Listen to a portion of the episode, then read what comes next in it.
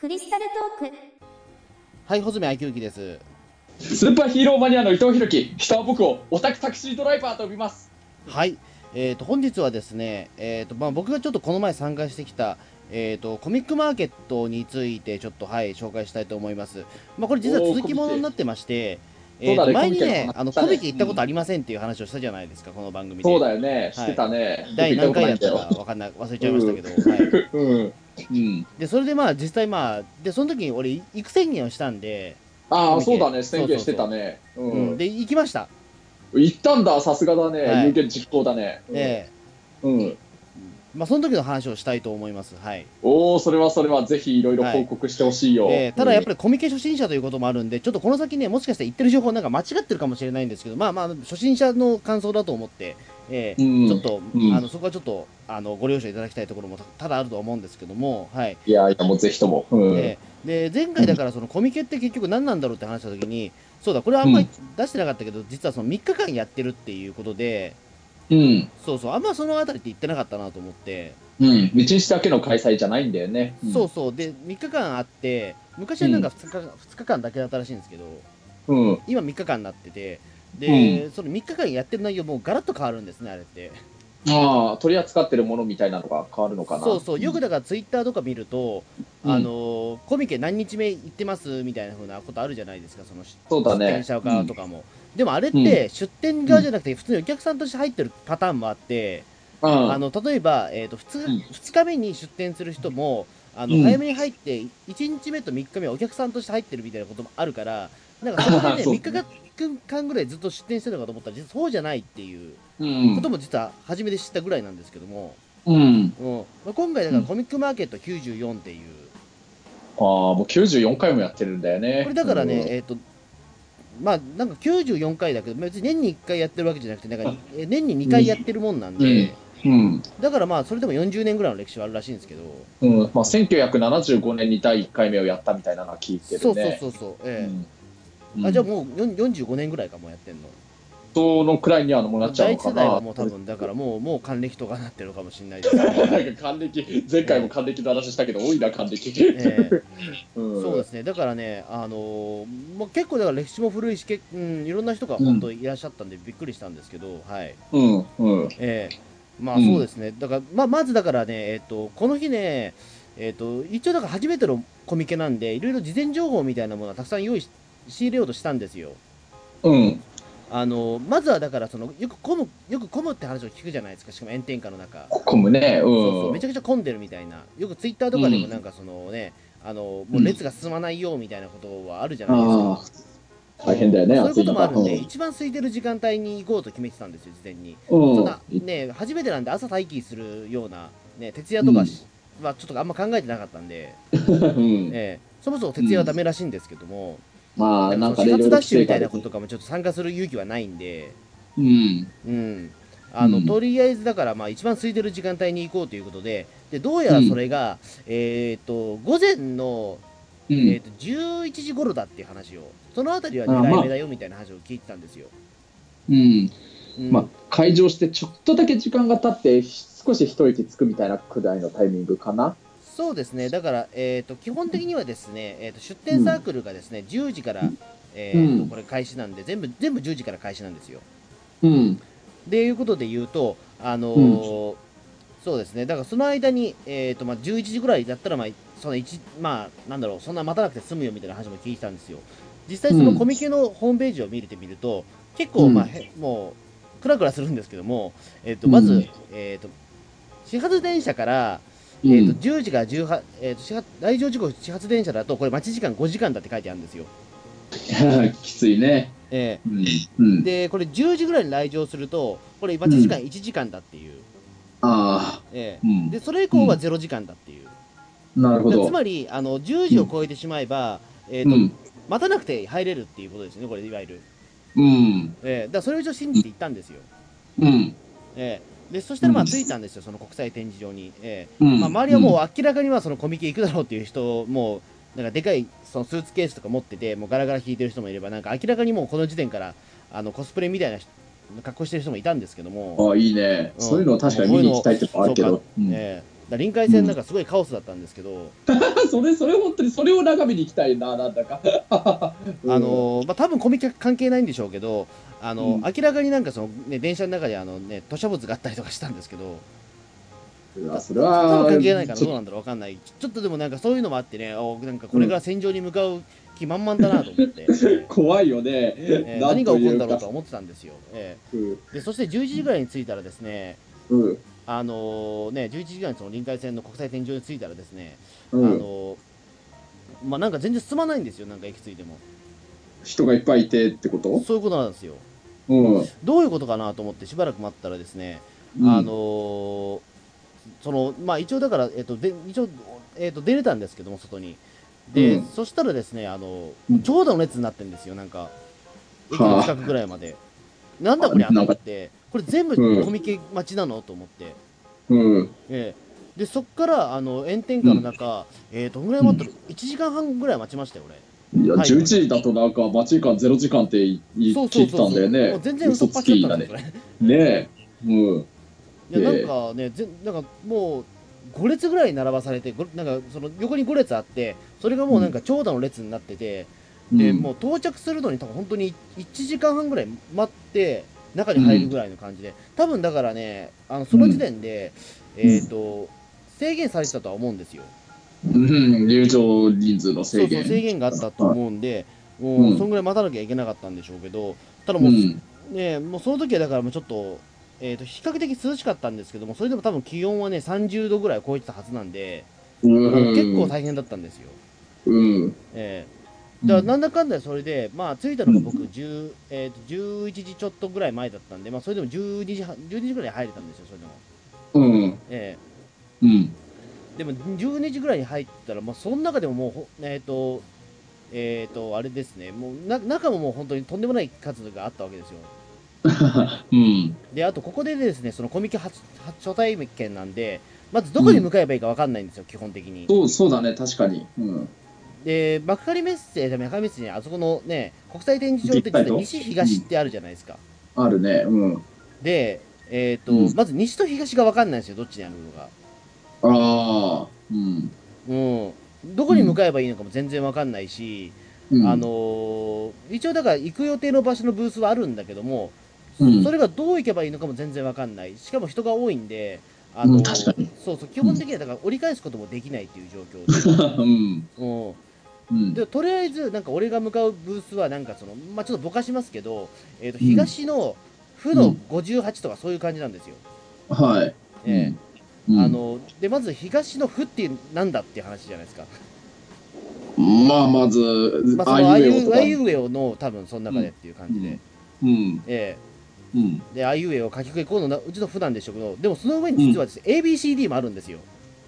はあ。え、それはどうい多いね。て。うん。で、それは、えっ、と、どういう順番なのか、そもそもアルファベットが先なのか、カタカナがうんそれ先なのか分かんないじゃないですか。そうだよね。ううんん。まずそこでちょっと戸惑ってしまったんですよ。うん。でもとりあえず東の負の58に行かなきゃいけないんで、うん。あのーそれらしき、えーと入り口に入ったんですよ、とりあえず。まあとりあえず東西入東入んないといけないなと思ったら、うん、どこまで探しても負がないんですよ。あらら。あのうんどこまで探してもアルファベットと,、えー、とあからかしか、あからね、なんか、えっ、と、かぐらいしかないんですよ。うん。え、どういうことと思ったら、うん。えーと、どうやら西ブースにしても2つ分かれているらしいんですよ。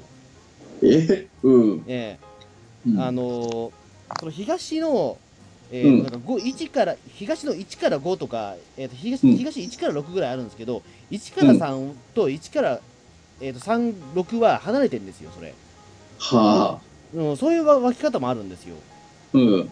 うん、うわうん、これは大変だと思って、え大変だね、本当にね。うん、えそうそう。で、もう一つだからね、まあ、あの行きたいブースがあるんですけど、それ、ツイッターとその、全部スマホに書いておいたんですけど、行きたい場所。そしたらね、あの東のプの15とかなんですよ。うん。あの、負の後にプがあるんですよ。プ？プがあじゃあ、るんですよ。プもあんのかな？はいや、部はなかったんですけど、でもよく見たら、ペの次はペペもあるんですよ。あ、なんでベとかはないのにペなのかな。ええと思って。あのままずだからそのアルファベットもあればその、ね濁点もあるわけですよああ、濁点あんだよね。そう濁点もあるってでななんだろうと思ってうん。もうその時点でもう大パニックですよ、こちらとしては。なるね。そうだね。大パニックになりますよね、こんなの。普通うんいや、なるね、それは。え聞いてるだけでパニックになりそうだよ。えだからなんだかんだね、その最初の行こうと思っていた東の負の58に向かうのに、あの1時間ぐらいかたかかりましたね、やっぱり。はあ。ええうんそのコミケ入ってから、その会場入ってから。うん。うんで、まあだから基本的にその表の見方もよくわかんねえし、うん。ただあのそ,、まあ、そのためにカタログ買いって話なのかもしれないですけども、うん、あの例えば我々コミケにはコミケじゃないそのコミティアには行ったことあるじゃないですか。ワンフェス？行ったことあるっていうのは？えっ、とコミティアとか、はい。あ、コミティアね。はいはい。コミティアは、ああ、この時確かあのカタログ買いって言われるじゃないですか。うん、言われるよね。うんで、この時はでも実はコミケってカタログ買わなくていいんですよ。あ、そうなんだ。うん。ちょっとびっくりしたんですけど、いわゆる入場料的な形でコミティアって、まあそのね、うんえっ、と、カタログ買ってくれって言うじゃないですか。うんコミケはないんですよ、うですねその入場料的なものが実は。あ、入るだけならタダでいいってことなのそうそう、そういうことなんですよ。本当。う。うんん。うん。だからね、えっ、と、だからそういう意味で言うと、まあ、よ予算は全部、あの、その、えっ、と、同時にして使えるんですよ。あ、じゃあもう、その気になれば、本当に極端な話、あの、一問なしで行って、その様子をただ眺めに行くだけとか、そういうのでも行っていい。あもう全然問題なし大丈夫です。えなるほど。えええうん。うん。そうですね、だからね、あの、うん、うんまあ、結構だからそういう意味で言うと、ええあのカタログが、まあ、手元にない状況なんで、どういけばいいか分かんないんですよ、やっぱり。うん。一応だからその張り出してはあるんですけど、地図みたいなもの。うん。ただばそこもひ人だまりもあって、うん、あのどう行けばいいか分かんないし、ねうんあのちょっとしスマホを見ながら歩くこともできないんですよ、危ないから。まあ、危ないよね。うん。めちゃくちゃ人が多いんで、あのうんしかもその、ね、えーコミケのスタッフさんたちも下見ないでくださいってやっぱりすごく忠告したりするんで、うん。うん。人の流れもすごいし、うんうん。まあ、これはちょっと苦労するなと思って、うんうん。だからもうひたすらもう歩き回ってましたね、その東の負の58を探すのに。えうん。えええで東の負の58について、まあうん。まあ、多少知ってる方だったんで、ええうんあのあもう初めて来ましたって話をして、えうん。え。まあ、それでまあ同人誌一応買ったんですよ。えうん。えええまあ、それが初めての買い物でしたね、ええとりあえず。でもそれからでもなんとかね、見方が分かってきたんですよ。うん。ええあのうんいわゆるその、まあ、東の,、まあその府府とかっていうのは、えーとうんいわゆるれ列がその、えー、となんなんていうかその、えーかカタカナになっていてその数字の方は基本的に縦の列だっていうか分かったんですよ。ああ。うんええだからそうしてみると,、えーとおおよその、えーとまあ、おおよそそれそのルールさえ分かればいけるんですよ、うん。簡単に。ええだからまあちょっと時間がかかったんですけども、結構いけるところまでいけたんですよ。うん。ええうんそうですね、だからね、結構ね、いろんなものを変えたんですよ、それで。初めてにしてはうん。で、まず僕が買ったのがですね、うんあの、まあ、言える範囲で言いますけども、うん。あのね、面白いもんで言うと、あれですね、国立国会図書館本っていうのが、国立国会図書館好きだもんね、そうそうそう、もうこれはだからちょっとね、あの買う予定ではなく、もともと行くサークルではなかったんですけども、ちょっと見てしまったんで、これは買わざるを得ないなと思って。う。うん。ええでこれまあ、うん納品されてない商業漫画本があったりとかっていう、こういう素朴な疑問を解決してる本なんですけども、うん。こういうのを実は買ったりとか、あとはね、えっ、と、あれですね、しえっ、と、まあこれあんまタイトルは言わ言わないですけども、いわゆる行方不明者名簿みたいなものとか、なんか、穂積君好きそうだよね。はいうん、そういうものを買ったりとか、うん。えっ、と、あとはあれですね、まあ妖怪関係の本も買ったし、ほう。うん。あとはね、えっ、と、まあなぜか知らないけど、えっ、と、落語関係の本も買いましたし、はい。ああ。えーあとはあの、えー、とし宗教アニメの研究家の方の、えーまあ、そのブースにも行ったんで、まあへーえー、と某某オウム真理教のアニメ感想文っていうのも 買いました、はあ。えうん。ーでこういうのたくさん買って気がついたら3000円ぐらい使ってました、えあもうもっとも、いや、さ3000だけで済んだんだって思っちゃうけどね、なんか満単位でなんか使っちゃう人は使っちゃうよね。ーそうそうそうそう、うんうんでも僕にとってみれば確かにそうなんですよ。でも本にでもそこまで実はお金かけてない人なんで、うん、大体僕図書館とかで借りちゃう人なんで僕が3000円使うってなかなかなもんなんですよ、えそうか。えうん。うん。ーで、まあ、うん。そうですね、まあ、でふと思ったんですよ、これ。うん？あのいや、非常に楽しいんだけど、うん。あのコミケの楽しみ方ってこれでよかったのかなっていう。うん。いやもっとなんか俺のイメージとしてはうん。あのもっとエロ本とか買った方がいいんじゃないかっていうあ、なんかね、そういうイメージあるよね、正直。そうだからみんな買ってるのって分かんないいやそれこそもう勝手なイメージですけどうん。同人即売会に行って買うのってこういうオウム真理教の感想文とか、多分そんな国会議事堂のねアフター本とかじゃなくて、うん。ねいやもちろんそういうのもあるんあるっていいんですけども絶対エロ本じゃないですか多分。まあなんかいわゆる二次創作でちょっとエエロ漫画みたいにしちゃったみたいな。ななんかそういうイメージは確かにあるね。そうまあエロ本じゃなくてもいいけどなんかアニメ本とかじゃないですか。だからそのあのオウム真理教のアニメがどうとかじゃなくて、うん、ねももっともっと可愛いものが欲しいじゃないですか、うんイメージとして。まあそう。うんなんか、なんか美少女ものみたいな、なんか、なんかそんなイメージはあるよね、確かに。うん。そうそう。ね。なんで俺こんなね、行方不明人名簿とか買ってるんだみたいな、ね、でまあ考えてみこれはあの白瀬博覧会とかあの、うん。ココミケに行けば買えるんですよ考えてみれば、あ、そうなんだ。へえあのそうそう、うん。うん。うん。あの、うん。実際だってそのコミティアとかその白瀬博覧会で買ったブースのか方も結構いたんで今回うん。訪れた方には、えーうん。あの、うん。だからねそれそれ以来ぶりですねみたいな話もなんかしたことは あったんですけど、うんうん。うん。うん、でもなんか俺コミケの使い方これじゃないぞと思ってこれいつものうん。かんあのなんか言ってるしなんか白瀬博覧会とかあんま変わんないぞと思ってこれはうーん、まあ、結局なんだかんだ穂積君がやっぱりお金出して買いたいと思うのは、そういう意味でそういうのってことなんじゃないのかなと思っちゃうんだよねまあ、。そうなんだけども、でもせっかくだって俺これねあの朝俺うんゲゲゲの鬼太郎も見ずにですよ、えーえー 今回あのよ、ね、よ陽華の話で戦争の話で非常に良かったんですけども、まあ、それすら見ずにですよ、えうん。ーあのうん。わざわざこんなねクソ遠いね、国際天井まで行ってるわけですよ、臨海線使って。新宿から非常に値段も高いんですよ、えー高いよね、理解えープラス200円ぐらいかかるわけですよ。えーで、しかも全然電車来ないしっていう。えうん、まあなかなか本数少ないよーね。本数少ないから、えーまあ、そこまで苦労してるのになんでね、あのいつも買ってるような本を買わなきゃいけないんだっていうところで、もうこれはもう一回軌道修正しなきゃいけないなと思って。うん。えうん。ーで、まあいろんなそれでね、まあとにかくエロ本を探そうと思ったんですよ。探すんかいな。えー僕の中で。うんえうん。ーで。でも探しても、どこを探してもエロ本ないんですよ。えーおー。おエロえなんかブースどこ歩いてもエロ本がなくてでどうやら、あのーそのなんかいわゆる資料系のやつと結構分かれてるんですよそのいわゆる僕がいたのっていわゆる資料系の場所だったんで。うん。うんだからそういうのがたくさん集まってたんですよ。うん。あのねえっ、と、うん。実はそのまあ日同士、まあ、いわゆるそのねアニメとかそういえばそういったエロ本とかっていうのはあの別のブースにあるっていうのが分かったんですよ、うん。えうん。それでだからそ、えー、と1個離れたところに行ったんですけども東の1から2ぐらいの場所にはいうん。うん、でそこに行ったらまあたくさんあったわけですよ、えうん。うん。えうん、そのエロ本みたいな。で僕はだからそこに行ったんですけども、ただ何を買えばいいか分かんないんですよ、やっぱり。うん。なんか考えてみれば僕。そういうのに興味がないから、基本的に好きな絵師さんとかいないんで、うん。ええ何すればいいかなと思ったんですよ。まあ欲しいのがないなら別に何も買わなくていいような気はするけれど。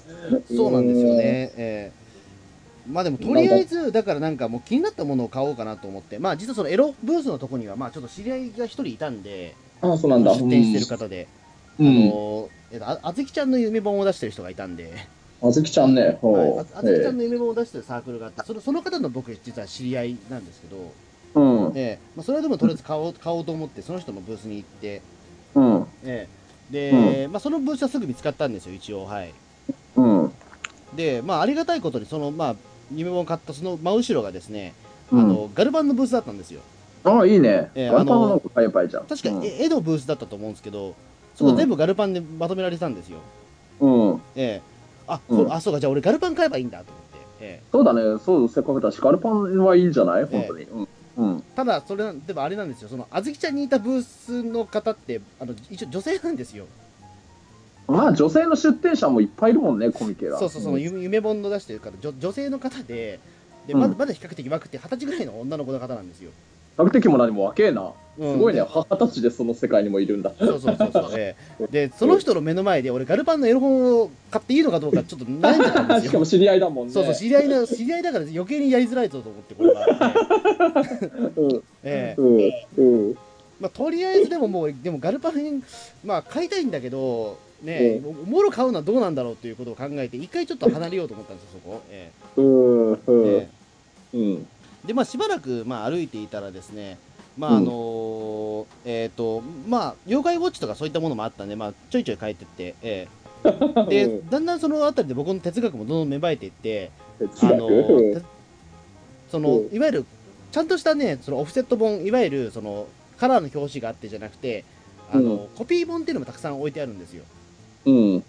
えー、とそれこそホチキスで止めたかのような本当にさっき作ったか来たかのような同人誌本がたくさん ありそうだね。うん。でで、うん基本的にはだからねそこでそういうのってもうなんか100円とかね200円とかで売ってるんですすごい安く、あ安いね。う。うんん、うん、でこれどういうことなのかなと思って、うん、あのーなんか僕の中でねなんかせっかくだったらそのオフセット本とかっていうのは多分ね虎の穴とかそういうところで買えるはずなんでうん。あのーこういうコピー本ってもしかしたらあのコミケだけなんじゃないかなってやっぱその日を逃したらもう二度と買えないんじゃないかなと思って、うん、そうかもね。うん。もうとりあえず僕そういった100円のねものを買う中心に買おうとしたんですよ、うん。うん、うん。でね気がついたらだからガルパンのやつもねなんかそう100円のものとか買ったんですようん。もううなん、かつつい本音が出る西住殿っていうのが今手元にありますけど。ナイス、すげえ気になったけど、すごい見てえな、それ。これ本当にただのコピー本でしたけどなんかでもこれ、えー、と16ページのものなんですけどはい、う。うん。んまあ、本当に緩いタイプのなんか漫画本と、はい。うん。うあとん。なんだっけこれえっ、と、うん。あれか。あ鹿島シタンクか、ええ。え。え。あのこれだからガルこれもガルパン本なんですけどうん。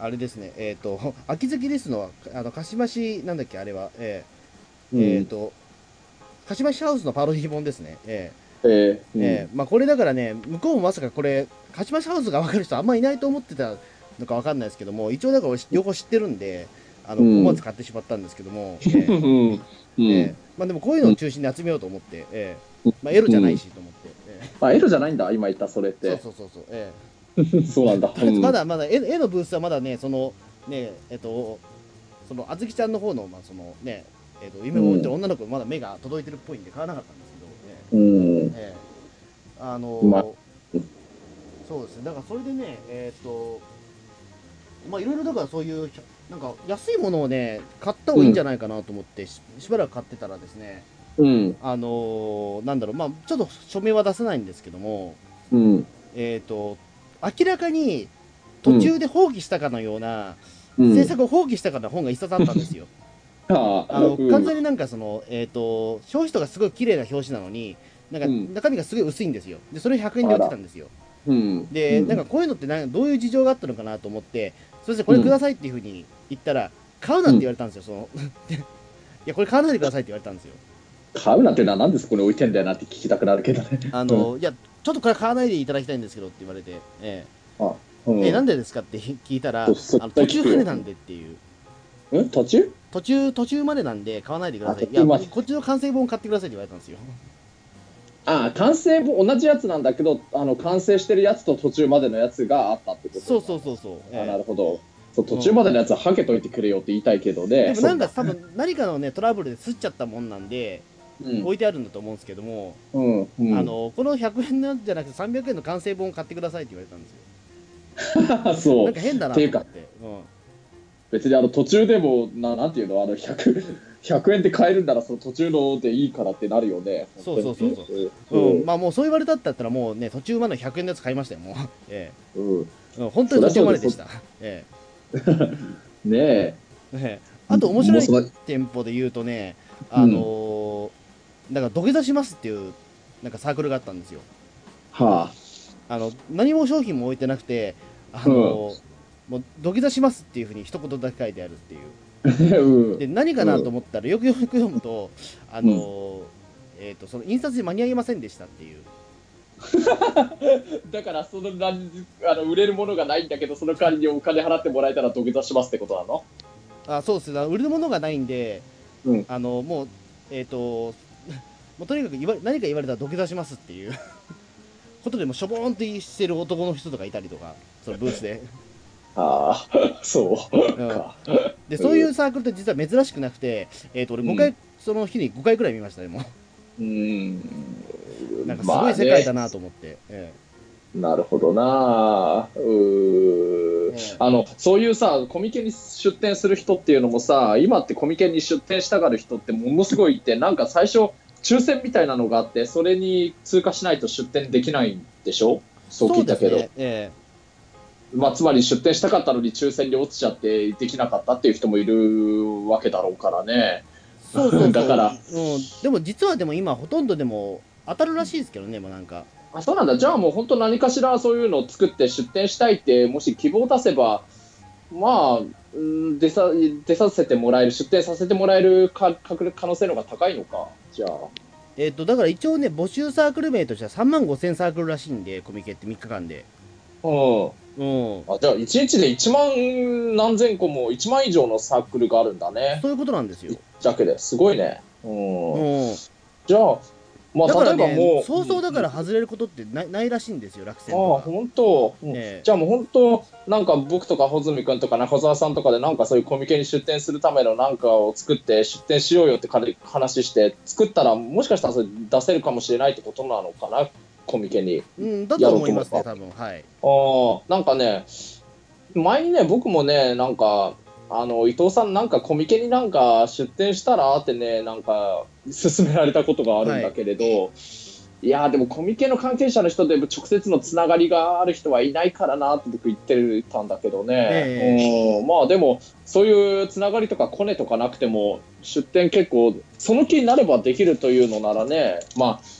まあ、僕だけだったらややらないけど、なんかね、穂積君とか中澤さんとか仲間と何かうん出店できたらいいねっていう興味はできるかもしれないね、そういうのは。そうですね、だからなんかね、あのだからほとんど今、実は落ちることってあんまないらしいんですけども、あそうなんだ。うん。昔に比べたら、なんかその落落選っていうことはね、うん。うん、そんなにないないらしいんですけども、まあなんかね、コミケに何か出店したっていうね、の自体が何かしらのステータスみたいなのにななるかもしれないもんね。うえうん、そうですね、ちなみにでも出店料がやっぱかかるんで、いくらなの？満単位かだよね、もいや、ちろん。多分8000円とかだったとかなんとか、ああ、まあ、べらぼうに高いわけではないよね。ん。そうですね。まあ、つまり、8000円分以上売り上げることができれば黒字になるわけだもんね。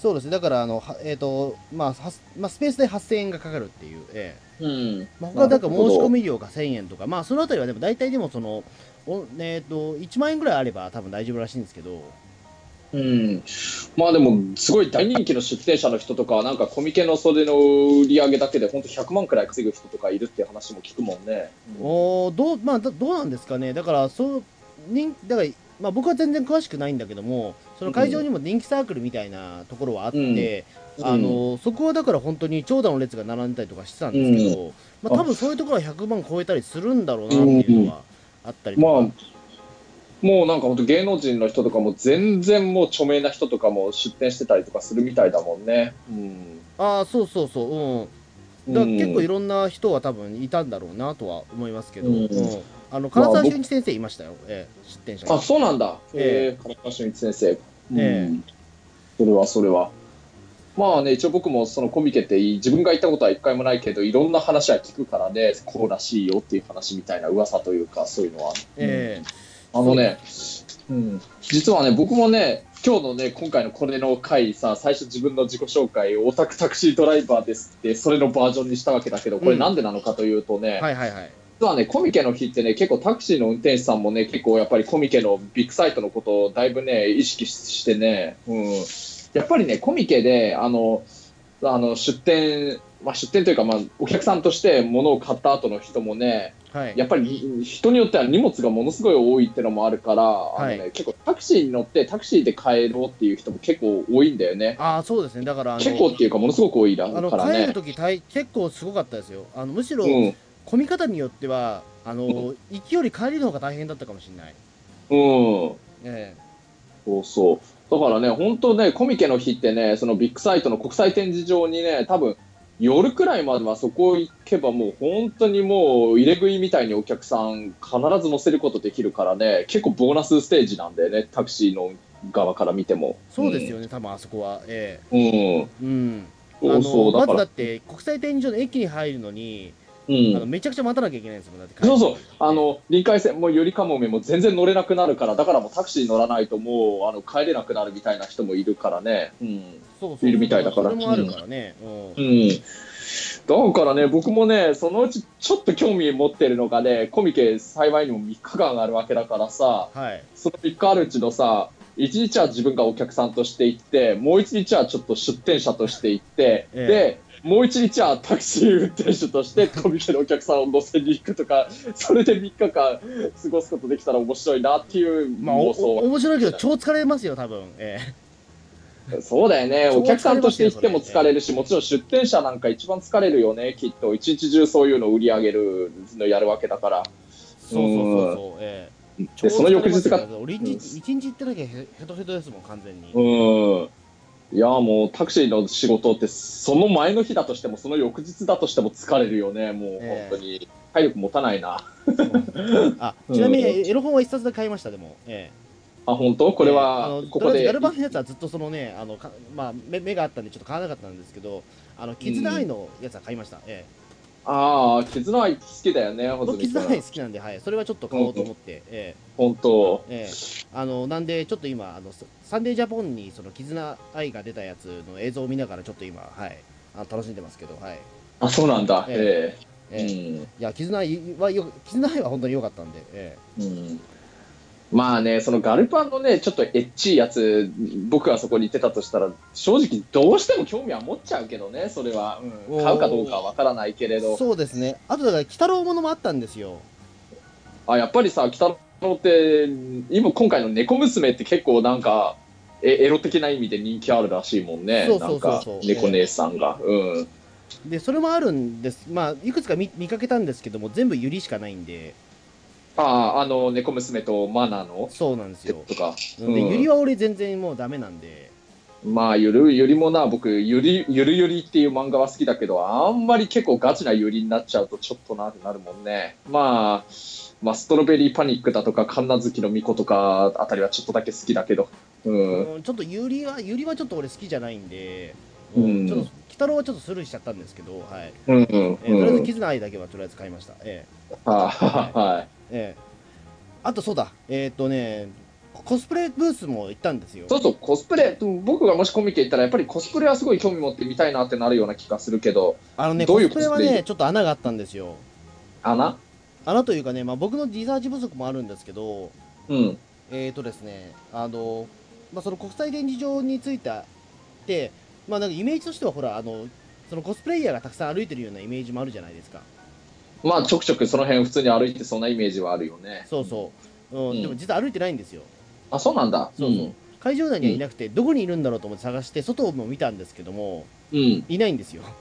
いないんだ。ああ、うん外で撮影してるとかでもないんだね。うん。うん、まあなんかいいるんなんかぽちょいちょいいるんですけどなんかコスプレしてる人が、うんで、もあれこんな感じなのかと思ってなんかうんうん。なんかしかもしかも超暑いんでうん。あのなんかコスプレ着たままなんかもう完全になんかもう休憩してるような人とかも多くて、うん。もうこんな感じだっけなと思ってなんかツイッターとかで見てるような感じじゃないなと思ってうん。うんまあとりあえずでもなんか、まあでしかもだからそのコミケ多分あれだと思うんですけども2時半になるとなんか撤収が始まるんですよ全体的にああ、まあ早いもんね。めちゃくちゃ早いんですよ、うん。えっ、とまあコミケ自体がそもそもそんな長くはないんですけどもえっ、と、うん大体4時5時には終わっちゃうんですけど全部まあそうだよね。う。うんんで2時半とかにもうなんか畳んじゃってるサークルもあるんですようん。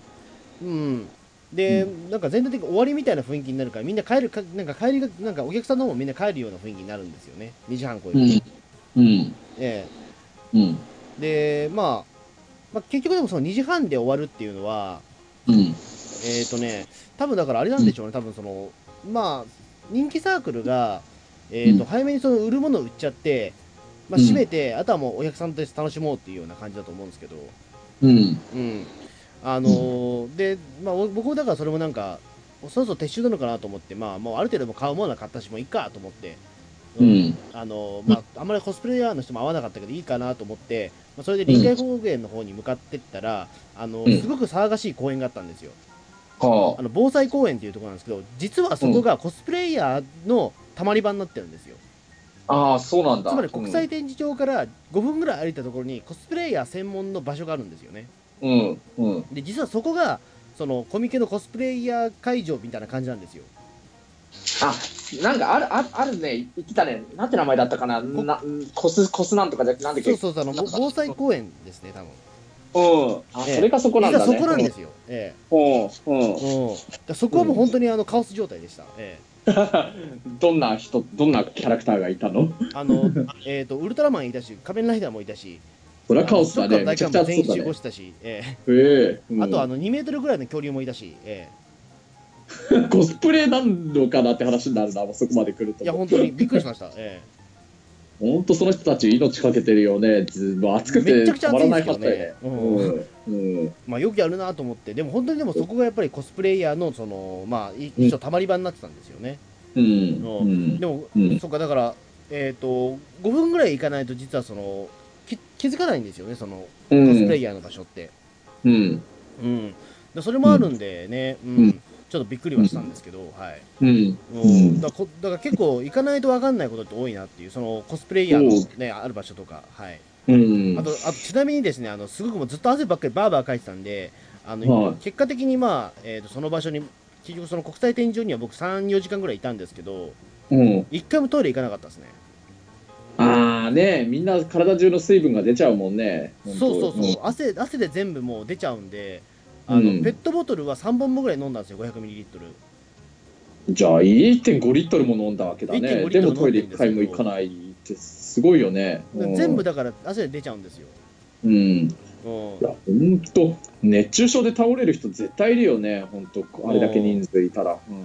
だからとりあえずだからね本当にペットボトルは安く済ませるんであれば多分1リットルのものを多分背中に背負うぐらいのことしないといけないんだろうなっていう、うん。うん。まず買う場所もないですからうわそれ大変だね、うん。まあ、一応絶対あるはあるんです倒けど、なんかその、うん。売ってるような場所はあるんだけども、ただやっぱりかき氷700円とかそういう世界ですから、う んなんか足元見てるような値段だなそら。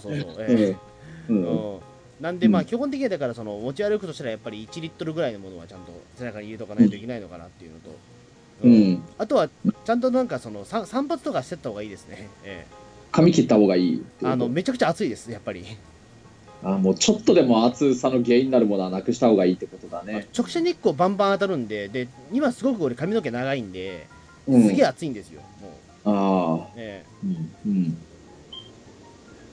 うん、なんかすだそういうところは結構ね、次気をつけようかなという。ええ。うん。あと、まあ、これ3日目なだけだったんですけど、あの22歳の迷子が、えっ、と、なんか、アナウンスされて、22歳のあの迷子が迷い迷子がいますっていうことで、22歳の方、男性ですっていうことで、ちょっと会場がざわついたっていうことがあって、子 それは まあ、おそらくなんなんか、なんか目目に障害とか、なんか耳に障害がある方なのかなと思ったんですけども、あなでるほど。それもその方はその、ねえーとまあ、両親と離れたとか、友達からなんか友達と離れちゃってて、うん。なんかその迷子になってます、保護してますってことになったときに、まああのうん。ちょっとみんな気になってたんですね、そのリミあのその20にね、22歳の男性が行方不明になってますみたいな感じのやつうん。うん。その後あの30分ぐらい経ったらあの、うん。またアナウンスがピンポンパンポンってなって、あのうん。22歳の男性があの無事に引き渡されましたってなったときに、みんなスタンディングオベーションでパチパチやったっていう。おおめでとそうれはいいね、ええ。うん、でもなんかあれって、あのーなんか迷子の方が見つかるとそういう風にするらしいですよ。なんか、よかったねって言うらしいんですよ、なんか。なんかねあそこそこにいる人みんながなんか一瞬一つになってなんかねみんなで拍手するっていうそれはなんかいい光景だなと思うそうよそうそうそう。うんええなんかそういう緩い雰囲気もありつつみたいな。えうんえう。うんんいや、だから結構大変でしたね。うん。うん、大変そうだね。まあでも行けてよかったですね、そう思うと。まあねまあ、にだから、そのね、えっと見入りは大きかったんで、うん。うん、あの、まあ、欲しい本もたくさん買いだし、えうん、えうん。なんまあかある程度自分の中でコミケってまあこういうことなんだっていうのは確かにあの面白さもだんだんちょっと分かってきたんで、うん、うん、確かに3日間行こうとするともうこれ大変なんだけどっていう 分かるんですけど、うん。うん。まあ、前回の回で、あのね、穂積君が来年とか、もしかしたら今年ウルトラマンフェスティバル行ってみようかなって言ってたけど、僕も本当コミケ、早ければ次の冬コミかね、遅くてもね、来年の夏コミ、もし行けたらだけど、ね、まあ今年ちょっとね、そのお盆の時期でちょっと僕が東京いなかった用事があって、ちょっと行けなかったんだけど、本当もしね、いいタイミングが合えばね、穂積君ずっとぜひ行ってみたいね。冬まあ込み、はそうですね、ちょっと冬込みちょっと興味を持ってんですよね、確かに。そうだね、冬込みの方がいいな。なあ夏の暑いのはちょっと死ねるもんな、本当。うん冬込みは冬込みでまたちょっと何かしらね、あの、なんかありそうなんで、うんうん。ちょっとでもねえ実を言うと、まあ夏コミで結構ね、へ、へたへたになっちゃったんで、まあ年に1回ぐらいかなと思ったんだけども、ただ今、今思うと結構いい思い出だったような気もするんで、冬はちょっと顔だけ出そうかなっていう、まあそうすると多分ね、どんどんどんどん多分、あの、ドツボにはまっていくような気もするんですけども、ね。それでも3000円で済まなくなって、もう何万円になってって、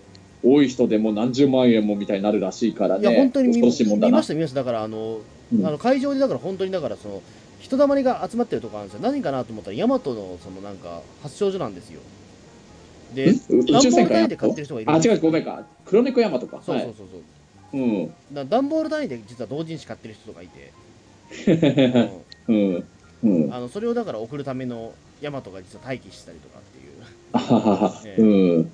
うん。いやだから結構面白かったまあ面白いは面白かったですよやっぱり初めてのコミケだったんで、ええうん。うん。そうですね、うん。ちょっとだからね、うん、ちょっと大体でも、まあ、興興味はやっぱも持ちましたね。うん。いやー、まあね、本当、あの、次回、冬コミとか穂積君ともし日程的に行けそうだったら、ちょっと行ってみたいと思うよ。ううんん。そうですね、なんか来年、えーで今年か、今年は多分だから29日とかで、多分じあ、うんえっ、と、開催期間が12月29日の土曜日から12月31日の月曜日っていう、うん。えーあの本当にだから、あれですね、えー、土年末ですね。まあそうなんだよね。なんか冬コミって本当にその、年末、うんその土年末にいつもやるんだよね。うん、そうそうそうそう、えうん。ーだからそれをね、うんまあ、まあ、ちょっとだけ顔出そうかな、それだったら、えーこのうん29日、31日だったら、さすがにね、えー、多分全部仕事納めになってると思うんで、うん、まあ多分僕も年内の最後の常務ももう終えた後くらいだと思うんだけどね、多分。えうん。ーまあ、そうですね、ぜひじゃあそこは、はい、えーはい。うん。じゃあ、はい、そんな感じで、はい。いやーいろいろ詳しい話聞かせてもらって、すごいね、あーこれ確かに面白そうだなって思ったよ。えうん。ーうん、ちょっとでもね、できればだから来来年出店したいなと思って実は考えてるんですよそうだね、うん、出店なんかね、ちょっと俺も関わりたいよね。まあ何作るかにもよるだろうけれど。う。うんんちょっとだからね、えっと本にすればすぐ売れるようなものはああるんで、うん。うん、ちょっとそれも考えてるんですけどね、えーうん。だちょうどだから、えっとまた冬込みの時代時期に、えっとなんか、えー参加申し込みとかあるんで、まあ、なんかそう、なんかね、外れてもいいから、なんかあれだな、えああ。あじゃあもう早ければ本当冬コミにもしかしたら出店者としてーいいくかや冬は冬もしれないは無理だけど、来年の夏夏ですね、うんえか。う。んん、ちょっとだから、応募だけでもしようかなとも一瞬考えてますけどね、今。えーそうだね。まあうん俺も本当ね、あのお客さんと出店者とそこの会場の人を迎えに行くタクシー運転手のその3日間で1人3役でやってみたいっていうネタもちょっとそれあるしな。え うん。うん。ーまあそんな感じで、はい、本日は、はいまあちょっとコミケのはい感想っていうか、まあレポートでした。はい、うん。いや、面白かったよ。ありがとう。はい、はい。ありがとうございました。じゃあ、ありがとうございました。皆さん聞いていただいて。じゃあまた、どうも。はい。